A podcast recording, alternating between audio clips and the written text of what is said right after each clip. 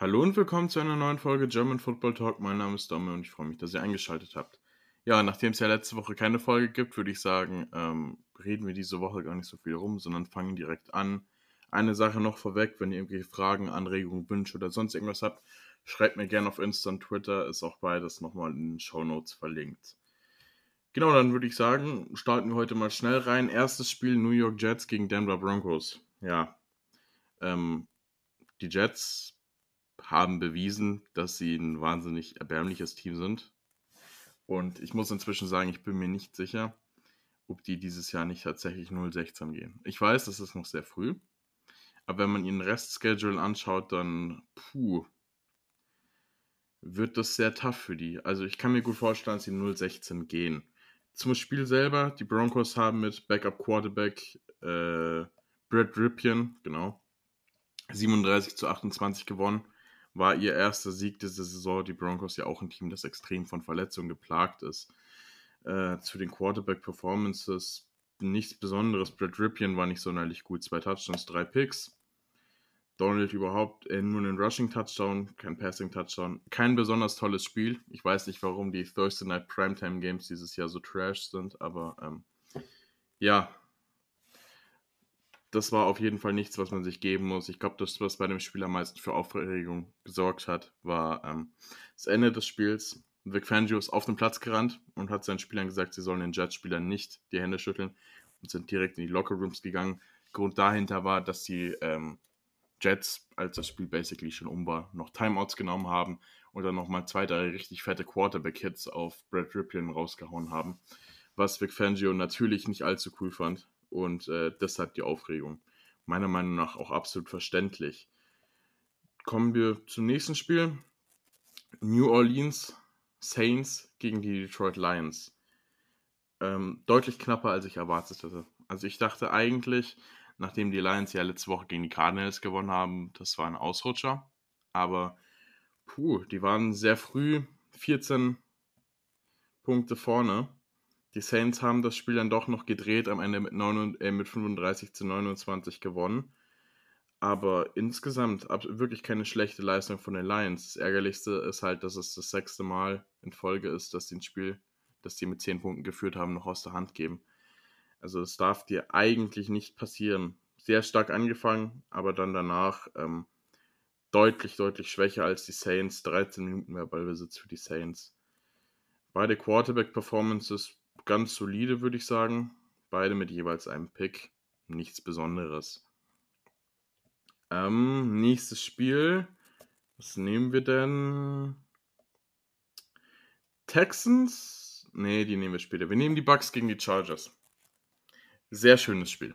Hat mir sehr, sehr gut gefallen. Habe ich auch teilweise reingeschaut. Ich habe es leider nicht komplett gesehen, weil ich das Cardinals-Spiel geschaut habe.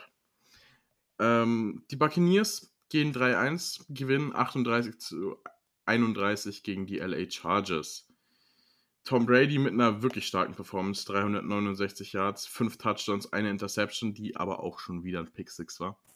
Also er hat jetzt irgendwie in den letzten, oh, ich habe die Zahl nicht mehr genau im Kopf, ich glaube 10 Spielen 5 Pick 6s, also das ist schon hart. Aber ansonsten letztes, äh, dieses Wochenende echt gut gespielt. Ronald Jones mit über 100 Rushing Yards. Mike Evans, auch eine wahnsinnig gute Performance. Über 120 Receiving Yards, ein Touchdown. Aber auch Justin Herbert nicht schlecht. Drei Touchdowns, eine Interception für den Rookie. 25 von, äh, 20 von 25 Pässen angebracht. Grundsätzlich muss ich sagen, ähm, ist mir doch, seit er in der NFL ist, noch um einiges sympathischer geworden und äh, es scheint, als ob ich mich mit meiner Annahme geirrt hätte, dass er noch nicht Pro-Ready ist.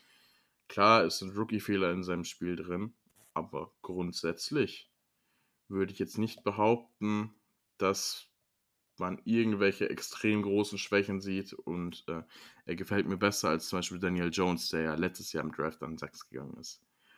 Nochmal ganz kurz, manche von euch wird es auffallen, ich gehe ein bisschen schneller durch die Spiele. Es liegt ähm, grundsätzlich daran, dass ich das so ein bisschen besser finde, als dass ich wirklich sieben, acht Stunden die Highlights durchschaue, was ich trotzdem gemacht habe, aber dann sieben, acht Stunden an einem Skript schreibe und so weiter und dann die Punkte abracker. Ich gehe das lieber so durch, sage meine Meinung dazu. Äh, Finde ich auch ein bisschen authentischer, muss ich sagen.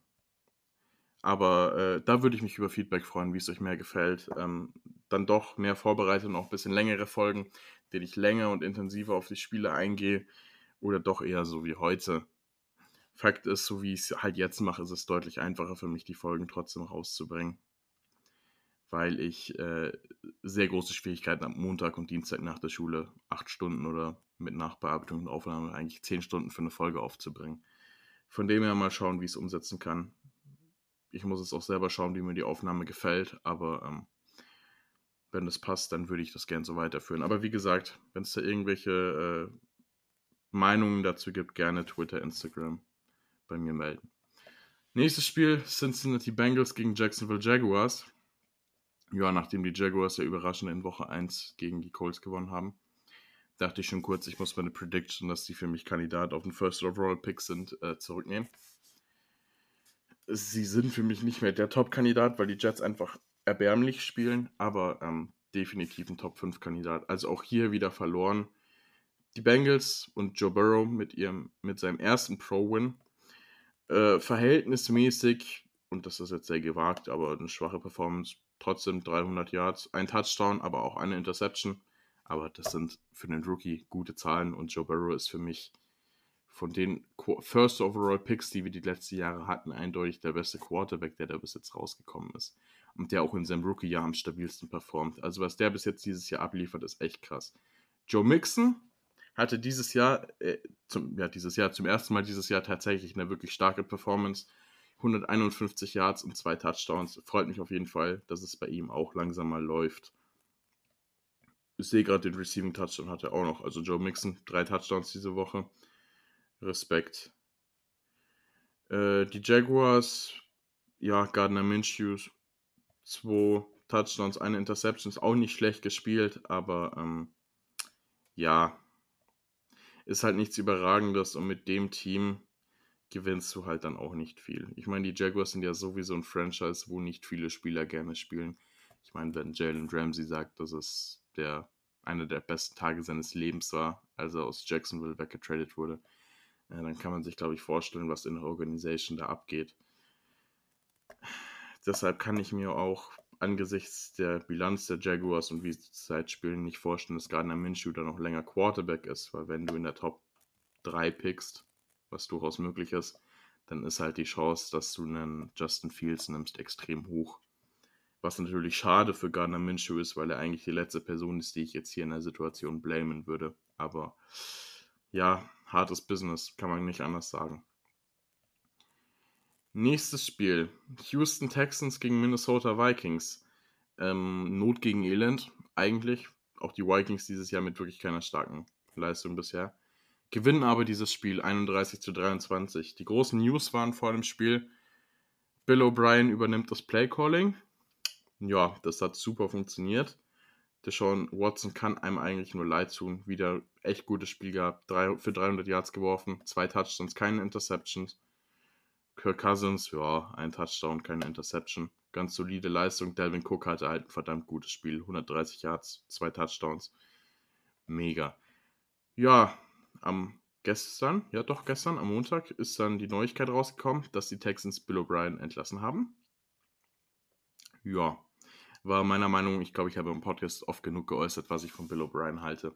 Lange überfällig, aber ja, der Mann hat die Texans einfach kaputt gemacht. Die sind 0-4, haben keinen First und keinen Second Round Pick nächstes Jahr und oh, dafür haben sie David Johnson. Hippe pura. Also mir geht nicht in den Kopf, wie man ein Franchise, das eigentlich eine echt solide Ausgangslage hatte, so wie die Texans, so in die Scheiße reiten kann, wie es Bill O'Brien getan hat. Ähm, ja, da muss ich auch ehrlich sagen, und das kommt nicht allzu oft vor, fehlen mir wirklich die Worte. Und Deshaun Watson kann einem wirklich nur leid tun. Weil was der Junge da eigentlich jede Woche abliefert mit dem Supporting Cast ist halt echt. Ja, es ist echt schade, weil die Texans können jetzt rebuilden. Und äh, Deshaun Watson verschwendet seine Prime bei so einem Scheiß-Team. Also von der Qualität her, wie sie spielen, scheiße. Ich möchte keine Franchises direkt angreifen. Natürlich. Außer die Cowboys, da ist vielleicht was anderes. Ähm, ja, recht viel mehr kann man dazu eigentlich nicht sagen. Überraschend, obwohl vermutlich für viele überraschender Sieg für die Vikings. Ich habe mir ehrlich gesagt fast gedacht, dass die Texans, äh, dass die Vikings gewinnen werden und die Texans mal wieder irgendeinen Weg finden, das zu verkacken. Dolphins gegen Seahawks. Ein sehr interessantes Spiel. Die Miami Dolphins jetzt auf 1 und 3 zurückgefallen, haben hier 31 zu 23 gegen Seattle verloren, die jetzt zum zweiten Mal in der Franchise-Geschichte einen 4 zu 0 Start in die Saison hingelegt haben. Ja, Dolphins Quarterback Ryan Fitzpatrick halt leider mit absolut keiner guten Performance.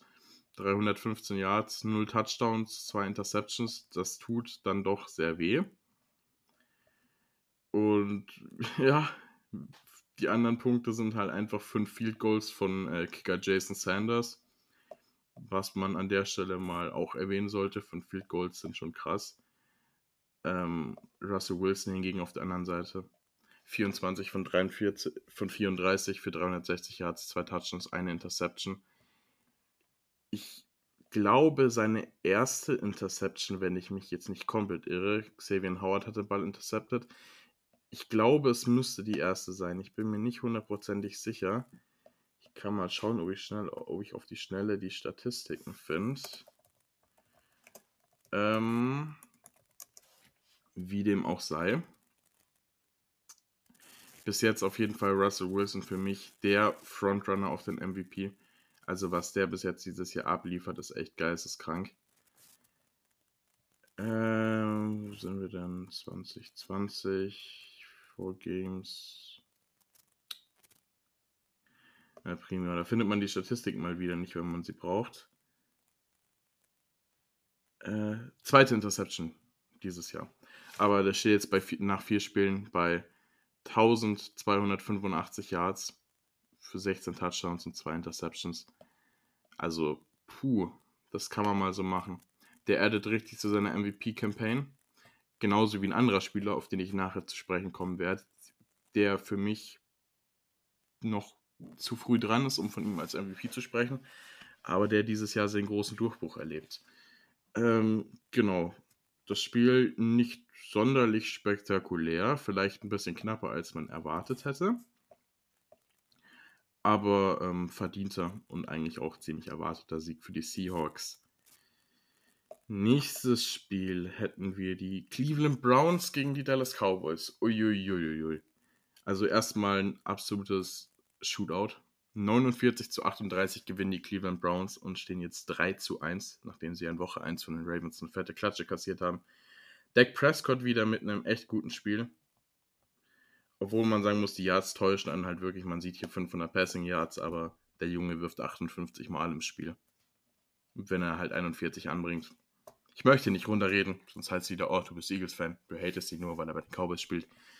Ich bin immer noch nicht der Meinung, dass Dak Prescott ein überdurchschnittlich guter Quarterback ist, aber ähm, obwohl ich sagen muss, dass er dieses Jahr deutlich besser spielt. Genau, Ezekiel Elliott, sehr enttäuschend. 54 Yards, kein Touchdown, ein Fumble. Ähm, was halt echt nicht sein muss, weil ich habe den Jungen in Fantasy. Und die verlorenen Punkte würde ich mir gerne ersparen. Die Cleveland Browns auf, ah ja, obwohl, nochmal kurz gucken, CD Lamp, diesmal nicht die 100 Yards geknackt, aber zwei Receiving Touchdowns. Er hat ja letzte Woche zum ersten Mal in seiner Karriere die 100 Yards geknackt, was ich auf jeden Fall extrem krass fand. Baker Mayfield, ähm, zwei Touchdowns, keine Interception, auch nur für 165 Yards geworfen. Es ging in dem Spiel sehr, sehr viel über den Lauf. Also wir hatten mehr Rushes als Passes in dem Game tatsächlich. Nick Chubb auch mit einer äh, extrem guten Performance, bis er sich eben verletzt hat und dann raus musste im zweiten Viertel, Anfang dritten Viertel müsste es gewesen sein. Dann kam aber Kareem Hunt rein und äh, er und Durance Johnson haben dann direkt weitergemacht. Also Kareem Hunt 71 Yards, zwei Touchdowns, Dearness Johnson 95 Yards. Also sehr, sehr starke Performance von den beiden. Jarvis Landry hatte einen richtig schönen Passing-Touchdown im ersten Viertel bei einem Trickplay zu, äh, zu OBJ. Also auch das sehr bemerkenswert. Genau, die Rushing Yards machen halt wahnsinnigen Unterschied und dementsprechend auch die äh, Browns mit sieben Minuten mehr Possessions. 307 Rushing Yards zu 85. Das spricht, glaube ich, Bände Die Cowboys auch jetzt damit nicht mehr Erster in der Division, was mich natürlich persönlich sehr freut. Warum genau, komme ich nachher noch drauf. Ähm, der nächste große Upset, Carolina Panthers gegen Arizona Cardinals. Ja, nachdem die Cardinals ja 2-0 in die Season gestartet sind und eigentlich alle gedacht haben, oh, oh, die haben gegen die 49ers gewonnen. Hm, vielleicht doch Playoff-bound dieses Jahr. Ähm, Sieht es jetzt eher nicht so aus. Sind, haben jetzt zwei Spiele in Folge verloren. Sind jetzt 2 zu 2. Kyler Murray, ja, drei Passing-Touchdowns, aber halt 24 Pässe für 133 Yards. Das sind halt alles so, ja, wahnsinnig kurze Pässe. Und wenn du halt dann hinten bist, reißt du damit auch dann nicht wirklich viel. Rushing Game, Kyler Murray mit 78 Yards Leading Rusher. Ich glaube, das spricht auch Bände. Die beiden Running Backs, Kenyon Drake und Chase Edmonds, haben mit 17 Carries insgesamt 51 Yards gemacht, was absolut gar nichts ist. Die Panthers auf der anderen Seite, Teddy Bridgewater, solides Spiel, nachdem er ja letzte Woche echt nicht stark war, aber 276 Yards, zwei Touchdowns, eine Interception, die durchaus vermeidbar gewesen wäre. Aber naja, ähm, das Rushing Game der Panthers lief deutlich besser. Man hat hier im Vergleich zu den Cardinals zwar insgesamt nur knapp 40 Rushing Yards mehr, aber halt die Running Backs haben 100 Yards mehr als die der, über 100 Yards mehr als die der Cardinals. Also das macht schon einen Unterschied. Kann ich rechnen? Nein, ich kann nicht rechnen. Es sind 80 Yards mehr. Entschuldigung dafür. Es ist aber auch schon halb eins. Ich bin eigentlich nur wach, weil ich nachher noch die NBA Finals schaue und dachte mir, ich habe Zeit. Ich nehme jetzt den Podcast noch schnell auf. Ähm, ja, recht viel mehr gibt es zu dem Spiel eigentlich nicht zu sagen. Obwohl eine Sache, die mich wahnsinnig geärgert hat, ähm, Isaiah Simmons hat nicht gespielt. Und ich krieg nicht in meinen Kopf, warum. Okay, er war nicht gut. Aber du hast Buda Baker, der verletzt ist und draußen ist. Und äh, Isaiah Simmons kann Safety spielen. Das hat er bei Clemson auch gemacht. Normal, normalerweise würdest du in, doch so eine, in so einer Situation deinen First Round Rookie auf die reinstellen. Weil warum nicht? Nein, man stellt Curtis Riley rein, der nicht gut spielt und der vor ungefähr drei Stunden gecuttet wurde. Was ich äh, absolut nicht nachvollziehen kann, weil wenn du einen Spieler schon im Kopf hast, dass du ihn eventuell released, warum gibst du dann nicht dem Rookie den Start? Also da habe ich überhaupt kein Verständnis für. Und äh, ja, so viel wollte ich zum Spiel eigentlich noch loswerden. Nächstes Spiel. Washington Football Team gegen Baltimore Ravens. Ja, ich habe in der letzten Folge hundertprozentig zwei, dreimal Redskins gesagt. Das wird auch diese Folge ziemlich sicher vorkommen. Ich werde mir Mühe geben, es nicht zu tun, aber es kann gut passieren. Dwayne Haskins, der ja unter der Woche eine ziemlich fette Ansage von Ron Rivera bekommen hat, äh, der zu ihm meinte, Jung, wenn du nicht bald besser spielst, dann äh, findest du dich durchaus auf der Bank wieder scheint ja im Training, was man so gehört hat, dann doch äh, eine Schippe draufgelegt zu haben. Hier im Spiel 314 Yards, kein Touchdown, aber auch keine Interception. Ganz okay, vor allem gegen die Ravens Defense. Die Ravens, wenig überraschend, gewinnen das Spiel mit zwei Touchdowns Abstand mit 31 zu 17. Ähm, Lamar Jackson auf der anderen Seite hat mal wieder ähm, ein solides Spiel gehabt. 193 Passing Yards, zwei Touchdowns, eine Interception plus 53 Yards über den Boden und einen Rushing-Touchdown. Wenn man ihm halt sein Rushing-Game geben kann und er sich wohlfühlt, dann sieht man auch einen deutlichen Unterschied, wie im Vergleich zur Woche davor zu dem, äh, zum Chiefs-Spiel, das dann meiner Meinung nach dann doch deutlich gezeigt hat, dass Lamar Jackson nicht das Kaliber an Quarterback ist. Und das sind harte Worte für einen Spieler, der letztes Jahr MVP geworden hat. Gar nicht falsch verstehen, er ist ein guter Quarterback. Aber es hat halt offenbart, dass er immer noch kein wirklich guter Passer ist, sondern halt viel über seine Beine macht und dann eben ähm, viel aus Play-Actions macht. Ähm, ja, also das ist halt auch eine Sache. Es ist auch da in dem Spiel wieder aufgefallen, aber vor allem äh, im Chiefs-Spiel Lamar Jackson muss an seinen Qualitäten als Passer arbeiten. Ansonsten eigentlich ganz ausgeglichenes Spiel. Die äh, jetzt wollte ich schon wieder Redskins sagen, das Footballteam hatte tatsächlich mehr Ballbesitz, hatte aber auch einen Fumble, obwohl man sagen muss, die Ravens hatten auch zwei Interceptions. Robert Griffin III hat auch noch einen Pick geworfen, als er mal kurz drin war. Plus der Pick von Lamar. Also ja, das kann auch durchaus mal anders laufen, so ein Spiel. Und dann schaust du ziemlich blöd, wenn du gegen Washington verlierst. So ist nochmal alles gut gegangen. Das nächste Spiel, das mich sehr überrascht hat, war ähm, Los Angeles Rams gegen New York Giants. Nicht mal aus dem Grund, dass ähm, die Rams gewonnen haben, weil ich glaube, das war jedem klar. Die Giants 0-4 sind halt trotzdem nicht mal das schlechteste Team in New York, was ziemlich traurig ist. Ähm, was mich überraschte, ist, dass das Spiel so knapp war. Tatsächlich am Ende nur 17 zu 9 für die Rams. Auch hier ging Rushing technisch eigentlich gar nichts. Also die Rams hatten 58 Rushing Yards, wohingegen die Giants 136 Rushing Yards hatten und das mit ihren Backup Running Backs, weil äh, wie wir alle wissen, Saquon, der auch, obwohl ich Eagles-Fan bin, tatsächlich einer meiner Lieblingsspieler ist, was aber daran liegt, dass er von meinem Lieblingscollege kommt, ähm, hat sich ja leider sein Kreuzband gerissen. Ja, hier wirklich kein tolles Spiel. Ähm, Cooper Cup hat leider auch wirklich absolut nicht so gespielt, wie er es gegen die Eagles getan hat. Trotzdem am Ende fünf Receptions für 69 Yards und ein Touchdown hat mir dann doch noch ein paar gute Punkte in Fantasy gebracht. Die Giants, ähm, Daniel Jones 190 Yards, 0 Touchdowns, eine Interception.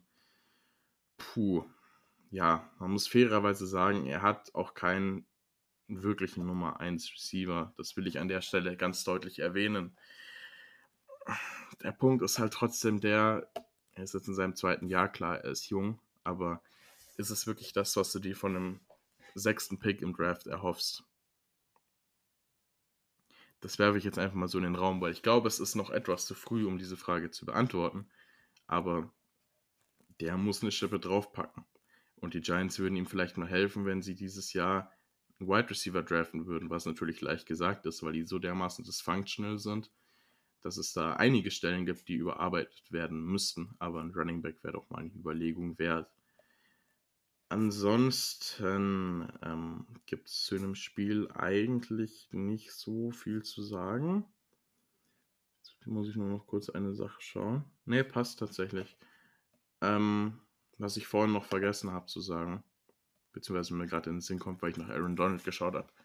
Miles Garrett ist ein absolutes Biest dieses Jahr. Also der gefällt mir wahnsinnig, wahnsinnig gut. Auch Denzel Ward hat stark gespielt gegen die Cowboys, hat den Game-Stealing-Pick gehabt. Kurz vor Schluss, wo er die Route perfekt gejumpt hat. Aber Miles Garrett spielt eine Season dieses Jahr, der ist für mich im Moment definitiv der Frontrunner für Defensive Player of the Year. Ohne Frage. Der hat jetzt in vier Spielen fünf Sacks, drei Forced Fumbles. Der Typ ist eine Maschine. Wirklich. Also, puh, wenn der das so am Laufen halten kann, dann ist der definitiv mein Pick für Defensive Player of the Year und zwar ohne Frage. Ähm, kommen wir zum nächsten Spiel. Bills gegen Raiders. 30 zu 23 für die Bills, die jetzt 4 zu 0 stehen und Erster in der Division sind. Josh Allen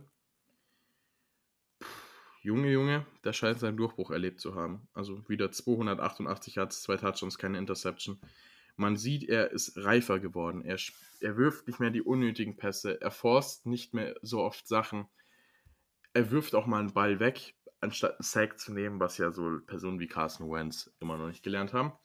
Ähm, von ihm bin ich mega begeistert. Und wenn man sich seine Sets anschaut, dann ist er bei den meisten Sachen auch wirklich in der Top 5 unter den Quarterbacks dabei. Und wenn er das über die nächsten Jahre aufrechterhalten kann, dann äh, kann man den Bills aus meiner Sicht eigentlich nur zu diesem Pick gratulieren. Devin Singletary, kein besonders gutes Spiel. 18 Carries für 55 Yards, trotzdem noch ein Touchdown. Ähm, die Raiders aber auch nicht schlecht. Derek Carr, den man ja ordentlich Druck gemacht hat, unter anderem mit der Verpflichtung von Marcus Mariota in der Offseason, wirft für 311 Yards und zwei Touchdowns und keine Interception. Ja, aber halt auch hier äh, Josh Jacobs nur mit 48 Rushing Yards, kein Touchdown. Da geht auch nicht wirklich was voran. Ansonsten, jetzt muss ich mal, das ist tatsächlich eins der Spiele, die ich auch äh, in Red Zone überhaupt nicht mitverfolgt habe. Reinschauen, an sich alles ziemlich ausgeglichen. Die Raiders mit mehr Ballbesitz, aber zwei verlorene Fumbles, was halt mega, mega weh tut. Und dann dementsprechend auch so ein Spiel entscheiden kann. Ansonsten eigentlich Passing Yards, Yards insgesamt, Rushing Yards, alles sehr, sehr, sehr ausgeglichen. Ja, dann ähm, kommen wir zum nächsten Spiel. Jetzt muss ich mal überlegen, was nehmen wir denn als nächstes? Wir haben, ich habe jetzt noch vier übrig. Ich will ja ein bisschen Spannung drin lassen. Äh, Bears gegen Colts. Nehmen wir das als nächstes. Ähm, ja, die Bears sind nicht mehr undefeated. Endlich. Also das war ja das Team, wo man sich gedacht hat, was zur Hölle haben die da verloren. Nick Foles als Starter beweist, warum er kein Starting Quarterback in der NFL ist. Weil ach, es tut mir echt leid, weil ich Nick Foles echt gern habe und ich ihm mega dankbar bin, weil ich meine, ohne ihn könnte ich mich nicht damit brüsten, dass die Eagles einen Ring haben. Aber wenn er der etatmäßige Starter ist, dann performt er einfach nicht gut. Und ich habe keine Ahnung, woran es liegt. Kommt er mit dem Druck nicht zurecht? Ich weiß es nicht. Aber wenn, ich, wenn man sich das Spiel anschaut und wenn man sich anschaut, dass er gegen Gardner Minshew seinen Starting-Spot in Jacksonville verloren hat, dass er gegen Mitch Trubisky im Training Camp nicht den Starting-Spot gewinnen konnte, dass er jetzt nur spielt, weil Mitch Trubisky erbärmlich spielt. Es zeigt halt einfach, dass er kein guter Starting Quarterback ist. Und klar kann man jetzt sagen, oh, Wentz spielt dieses Jahr aber auch nicht gut aber Wentz war die letzten Jahre gut. Und seit Nick Foles diesen einen Ring geholt hat, gibt es jedes Jahr die Diskussion, oh, hätte man doch Nick Foles behalten. Was kompletter Bullshit ist, weil, so wenn ich es sage und so gern ich ihn mag, er ist kein Star, er ist kein guter Starting Quarterback in der NFL. Der ist für mich ein Übergangs-Quarterback. So ein Ryan Fitzpatrick. Der hat auch ab und zu gute Spiele. Aber ist halt trotzdem nicht das, was du als deine Starting-Lösung haben willst. Er mit 200 knapp 250 Yards, ein Touch und eine Interception. Äh, Rushing Game nicht vorhanden. David Montgomery 27 Yards bei 10 Carries. Also wirklich überhaupt gar nichts. Äh, die Colts, Philip Rivers 190 Yards, ein Touchdown.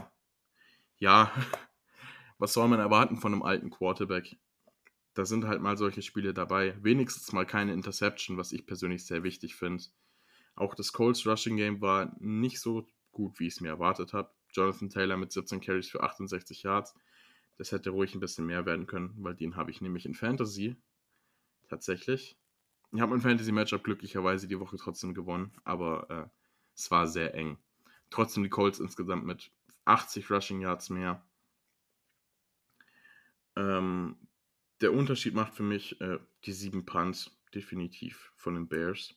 Das sind zwei mehr als die von den Colts und der Pick von Nick Foles. Fumbles beide Teams keine. Eher ähm, unspektakuläres Spiel. Was ich aber sehr witzig finde, ist tatsächlich äh, Rodrigo Blankenship wieder mit vier Field Goals und äh, einem Extra Point. Ja. Ähm, er hat bis jetzt jedes Spiel, das die Colts gewonnen haben, ähm, alleine mehr Punkte gescored als die Gegner. Also wir hatten in Woche 1 haben sie ja verloren. Deshalb kann man das jetzt nicht wirklich zählen. Aber ähm, Woche 2, wo ist denn das Spiel? Colts gegen Vikings. Die Vikings haben 11 gescored. Rodrigo Blankenship hatte in dem Spiel 4 von 4 Field Goals plus ähm, ein Touchdown, zwei Touchdowns, plus zwei Extra Points, also 16 Punkte. Äh, in Woche 3 tatsächlich derselbe Spaß. Also auch hier gegen die Jets gewonnen mit äh, 36 zu 7 mit zwei von drei Field Goals, nur in Anführungszeichen, aber ähm, einigen Extra Points. Also auch hier einfach wieder, ich finde es einfach mal witzig zu sehen, wie ein Kicker alleine in allen, in allen Spielen, die man gewinnt, das komplette Gegnerteam outscored. Das ist auch eine Sache, die jetzt nicht allzu oft vorkommt. So, ähm, ich gehe jetzt weiter chronologisch durch. Ich nehme jetzt ähm, 49ers gegen Eagles, ich nehme es jetzt nicht als Schluss und It finally happened. Danke. Wir haben ein Spiel gewonnen. Gegen die verletzten 49ers, aber wir haben ein Spiel gewonnen. Ich habe es nicht wirklich geglaubt. Ich habe tatsächlich am Freitag, Samstag, noch mit dem Frank Höhle tatsächlich geschrieben. Von äh, einige von euch kennen den bestimmt von äh, 49ers Germany mit dem äh, 49ers Huddle Podcast und so weiter. War ja auch schon mal in der Folge von mir zu Gast. Glücklicherweise. Frank, falls du es hörst, liebe Grüße an dich. Ähm, ich habe es tatsächlich nicht geglaubt, das habe ich ihm auch gegenüber gesagt, dass die Eagles eine Chance haben. Am Ende gewinnen sie trotzdem. Ähm, größtenteils, weil man einfach in den, weil man in 10 Sekunden zwei Touchdowns gescored hat. Mit dem ähm, tiefen Pass zu Travis Fulgham, der am Anfang des Jahres nicht mal im Practice Squad war und nicht mal mit den Eagles im Camp war. Der Unlikely Hero, genauso wie Alex Singleton, der direkt dann beim ersten Pass von Nick Mullins im Drive danach einen Pick 6 wirft. Nick, äh, Alex Singleton, ein Spieler, der eigentlich aus der CFL kommt und bei den Eagles reiner Special-Teamer ist, äh, hat hier einen Pick 6. Also das war wirklich, wirklich sehr, sehr schön. Ansonsten Carson Wentz, das beste Spiel von ihm bis jetzt dieses Jahr. Aber halt 193 Yards, ein Touchdown, eine Interception. Die Interception wieder mega an, unglücklich. Gepickt, fällt einem Rece äh, getippt, fällt einem äh, Linebacker in die Arme. Ist sehr, sehr ärgerlich. Wobei ich auch hier nochmal drauf aufmerksam machen möchte. Ne? Carson Wentz hatte einen Rushing-Touchdown. Das wird nicht auch des Öfteren vergessen. Ähm, Miles Sanders nur mit, 48, mit 46 Yards, kein Touchdown. Also nicht gerade die überzeugendste Leistung. Auf Seiten der 49ers sah es aber auch nicht gerade besser aus. Also Nick Mullins, überhaupt kein gutes Spiel. 200 Yards, ein Touchdown, zwei Interceptions. Einer davon war, uh, die erste Interception war an der 30 oder an der 20 der Eagles. Ich bin mir nicht mehr zu 100% sicher. Die zweite war dann eben der Pick 6. Hat dann auch dazu geführt, dass man am Ende wirklich noch CJ Beathard reingeschmissen hat, um zu versuchen, das Spiel noch zu drehen. Hat aber nicht funktioniert. George Kittle in seinem ersten Spiel zurück. Macht sich mal richtig bemerkbar. 15 Receptions für äh, 183 Yards und einen Touchdown. Ähm, ich möchte nicht wissen, wie viele Punkte das in Fantasy sind, obwohl eigentlich will ich schon wissen. Ich google das jetzt. Ah, ja, habe ich mir gedacht. Ähm, in meiner Liga hat George Kittle einfach fucking 40 Punkte gescored. Also, holy moly. Aber auch ähm, Joe Mixon mit 42, also wirklich stark. Ähm, so viel dazu. Am Ende reicht es nicht für einen 49ers-Sieg. Die 49ers droppen auf 2-2 und mit den Cardinals zusammen auf den letzten Platz in ihrer Division. Brandon Ayuk sollte man vielleicht noch erwähnen, hatte einen richtig, richtig schönen Touchdown, wo er den äh, Screen, ich, oh, war es ein Screen Pass? Ich bin mir nicht mehr ganz sicher. Ich habe das Play nicht mehr im Kopf. Meines Wissens nach war es ein Screen, fängt und einfach ähm, über Markus Epps hurdelt, landet und noch 10 Yards in die Endzone sprintet. Also das war ein sehr, sehr, sehr nices Play. Da habe ich auch als Eagles-Fan ziemlich blöd geschaut. Spiel, ja, vorletztes Spiel. Kansas City Chiefs gegen New England Patriots. Ähm, sollte ja eigentlich Sonntag stattfinden, ist dann wegen des positiven Corona-Tests von Cam Newton einen Tag nach hinten verschoben worden. Scheint aber so, als ob sich niemand anderes angesteckt hätte. Die Chiefs gewinnen 26 zu 10 und stehen jetzt 4-0. Vorneweg, es gab einige Kontroversen. Es gab einen Pass, der out of bounds geruled wurde, obwohl man in der Zeitlupe ganz klar sieht, oder was.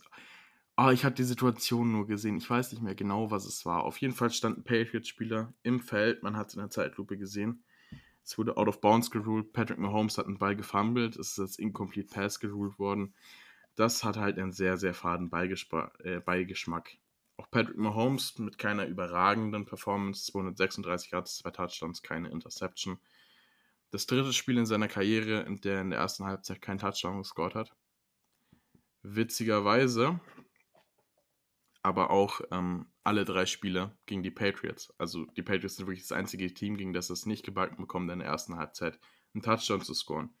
Clyde Edwards-Hilaire mit seiner bis jetzt schlechtesten Performance, 64 Yards für keinen Touchdown. Auf der anderen Seite äh, Patriots, Brandon Hoyer, Hoyer, Hoyer, keine Ahnung, ähm, 15 von 24, 130 Yards, eine Interception. Jared Stidham hat auch nochmal ein bisschen Spielzeit bekommen. Äh, 5 von 13, 60 Yards, ein Touchdown zwei Picks. Also das sollte dir dann doch nicht passieren, wenn du hoffst, irgendwie Backup Quarterback zu sein. Tyron Matthew mit einem Pick, Julian Thornhill mit einem Pick und äh, Richard Fenton. Genau, ansonsten ähm, Passing Yards, ähm, die Chiefs im Vorteil, aber Rushing Yards eindeutig die Patriots. Man hatte hier Damian Harris mit 100 Rushing Yards, leider ohne Touchdown. Rex Burkhead mit ähm, 45 Yards. insgesamt verliert man das Spiel ganz klar wegen den drei Interceptions, auch wenn die Chiefs einen Fumble hatten. Aber ähm, ja, man hat länger den Ballbesitz, aber man schafft es nicht, Punkte aufs Board zu bekommen. Und das tut halt dann auch sehr, sehr weh. Man hatte mehr, man hat mehr Third Downs converted als die äh, Chiefs. Man hat zwei von drei Fourth Downs converted. Man hatte mehr First Downs als die Chiefs. Also von der Statistik her hätte es locker hinkommen können. Wenn jetzt der ein oder andere Call noch in die andere Richtung geht und man halt die Picks vermeidet, dann gewinnt man tatsächlich und upsettet hier ohne Cam Newton die Chiefs. Und ich muss auch ganz ehrlich sagen, wenn Cam Newton gespielt hätte, dann wäre das eine ganz, ganz, ganz andere Sache gewesen. Aber äh, so ist es jetzt. Ausnahmsweise pfeifen die, die Schiris nicht für die Patriots, sondern gegen die Patriots. Tja, kann man jetzt nicht mehr ändern, ist natürlich sehr, sehr bitter, keine Frage. Das allerletzte Spiel, die Green Bay Packers gegen die Atlanta Falcons. Ja, gut. Ähm, damit hätte man auch rechnen können. Die Packers gewinnen 30 zu 16 gegen die Falcons, stehen jetzt 4-0. Die Falcons sind 0-4. Ähm, Dan Quinn, meiner Meinung nach, auf jeden Fall einer der drei Coaches, die für mich ähm, am meisten wackeln. Also Dan Quinn, Adam Gaze, Matt Patricia eigentlich auch. Also das sind so meine Kandidaten, die als nächstes fliegen. Ähm, Aaron Rodgers, wieder ein klasse Spiel, 327 Yards, 4 Touchdowns, kein Pick. Aaron Jones, 71 Yards, kein Touchdown, aber trotzdem. Äh, Robert Tonyan Jr., der Tight End, mit einer Career Performance, also 6 Receptions für 98 Yards und 3 Touchdowns. Das ist tight für die meisten Receiving Touchdowns von einem Packers Tight End in der Geschichte. Äh, Matty Ice war ähm, ziemlich cold, also 285 Yards, kein Touchdown, auch kein Pick. Was mich sehr gefreut hat, war, dass Todd Gurley mal wieder scoren konnte. Zwei Touchdowns konnte er verbuchen und 57 Yards. Aber ansonsten ähm, kein besonders ansprechendes Spiel. Ich glaube, jedem war so ziemlich klar, dass die Packers gewinnen, weil, ähm, naja, wenn die Falcons führen, dann geben sie ihre Führung aus der Hand. Und wenn du nicht führst, kannst du auch kein Spiel gewinnen. Von dem her war das eigentlich das Spiel, auf das ich mich die Woche wirklich am wenigsten gefreut habe. Ansonsten eigentlich sehr ausgeglichen. Also beide keine Fumbles verloren, keine Interceptions, ausgeglichene, ähm, ausgeglichenen Ballbesitz. Aber ja, man hat halt vier Sacks zugelassen. Das macht dann durchaus nochmal einen Unterschied. Und äh, dann gewinnst du solche Spiele halt auch deutlich nicht. Was halt sehr, sehr schade ist. Darius Smith, drei Sacks, also das kann man mal so machen an der Stelle. Ähm, ja, recht viel mehr ähm, gibt es da eigentlich auch jetzt nicht mehr zu sagen. Sind jetzt trotzdem knapp 40 Minuten geworden. Also ähm, ich glaube, von der Länge her ist es auf jeden Fall ganz okay, wie es jetzt ist. Wie gesagt, würde mich sehr über Feedback freuen, ob ihr das alte oder das, sag mal, neue Format besser findet. Ich werde das jetzt dann noch nachbearbeiten und hochladen. Ähm, insofern wünsche ich euch eine gute Nacht, guten Morgen, wann auch immer ihr das hört. Und bis zum nächsten Mal. We'll be right